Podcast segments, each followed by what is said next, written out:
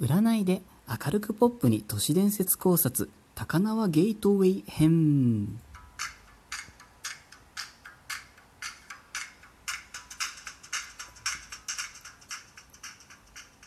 私占い師のティモがスマートフォンアプリラジオトークにて収録してお送りしておりますスースセイジャンクション第23回でございます。怖くないです。楽しくお伝えしております。いつもお世話になっております、えー、前回のですね第22回の続きとなっておりまして今日も都市伝説の考察を占いという観点からやってみようかなと思って収録しております。あの楽し楽しくねお伝えさせていただきますので全然怖くないですので、まあ、なんかこういうものの見方もあっていいのかなというふうに楽しんでいただければ幸いでございます。今日もよろしくお願いいたします、えー、前回ですね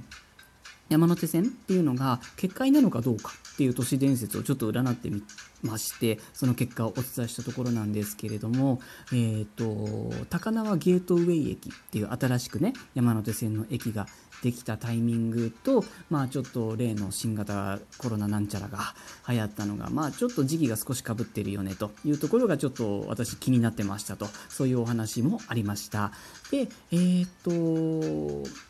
ねこの名前高輪ゲートウェイっていう名前も他の山手線の駅からすると明らかに質が違いますよね。これも不思議だなとちょっと思っていたのでせっかくなので合わせて占ってみました、えー、なんでこんな名前にしたのかと いうことなんですね。で、まあ、前回もあったんですけれども一つはそのオリンピックというのを見据えていたというのはほぼ間違いないでしょうということなんですよ。なのでそのねタイミングが悪かったっていうのがもしその何ですか駅がね出来上がるのが1年前後してたりとかしてもこんな感じにはならなかったはずなんですよね前回はねウイルスが流行るのがずれてたらってお伝えしたんですけどもちろんその何かが決まって駅を作るとか完成させるとか切り替えるとかっていうそういうタイミングがずれていたらまた全然違った感じだったんだろうなと思いますと。それぐらいやっぱりこう何て言うんですかねいわゆる結界というかそういう作用っていうのはやっぱりあるんじゃなかろうかとそういう形になっているんですね。で、えっ、と、そうですね。なんでこの名前にしたのかっていうと、まあもちろんその集客ですよね。その外国人の方に分かりやすいようにっていうのが一つ。で、もう一つ、これは前回もあったんですけど、その、スピリチュアル的な観点からそのあるべきところにあるべきものがあってほしいというレイアウトみたいな作業がなされると思いますとその時にあのな画数ですかね。字面なのか何なのかおそらく文字数か。うん。文字の数ですかね。足りなかったんだと思います。新しく増やすにあたってね。なのでまあちょっと無理やりだけれどもこじつけもあるかもしれないけれども、まあ、一石何鳥を狙ってねあのすごい大きなお金が動くのであの一つのね打った手でいろんな効果を見込んでやるものだと思うのでシンプルにこれだけとは言えないかもしれないんですけどそのそういう本当にこのたくさんの文字があってほしかったんだと思いますと。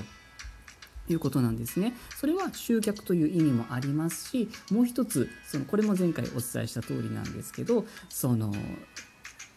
自分たちにとってよろしくないものを引き寄せて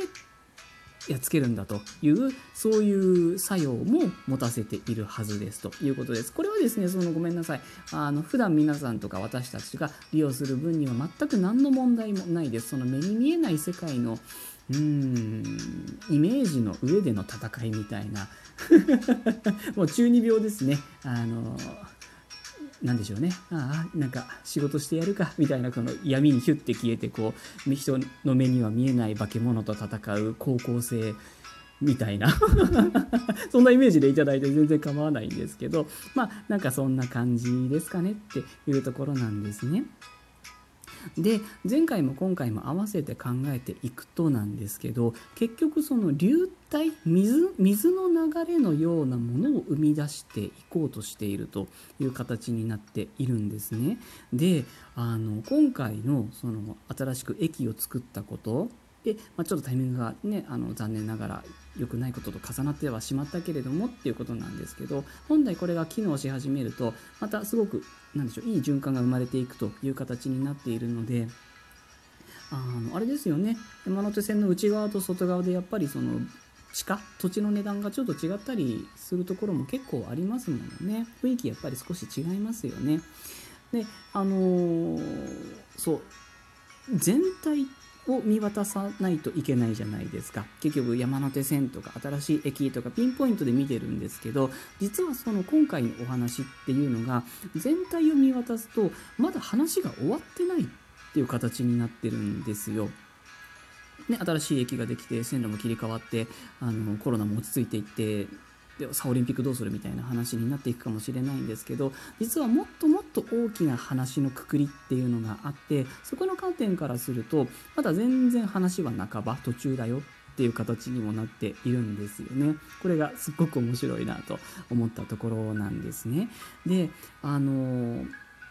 ハロウィンってあるじゃないですか。あの去年とかもねその渋谷がすごい大変なことになるからもうなんかお酒禁止とかってなってたと思うんですけどあれが実は結構表してるんじゃないかなと思うんですけどその昔私もよくは知らないんですけどこんなにこう渋谷がわーって騒ぐようになる前昔は新宿があんな感じだったと。それがだんだんだんだん南に移ってきて原宿になって原宿からだんだんだんだんまた移ってきて今は渋谷なんだっていう話をちょっと聞いたことがあるんですね。まあそうすると次はどこかっていうと山手線の路線図を見ていくと分かるということになるんですけどなんかこんな感じでそのゆっくりゆっくりすっごくゆっくりした時間の流れで回転してるんですよね何かが。そういう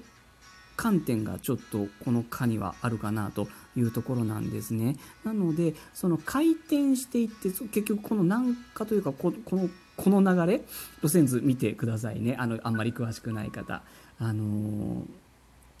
結局どこに行き着くかっていうと最終的にはグリッとね品川を経由して東京駅の方に行くわけじゃないですか。これをちょっと遅らせようとなんならここで食い止めようというような目的もあるんじゃないかなと思います。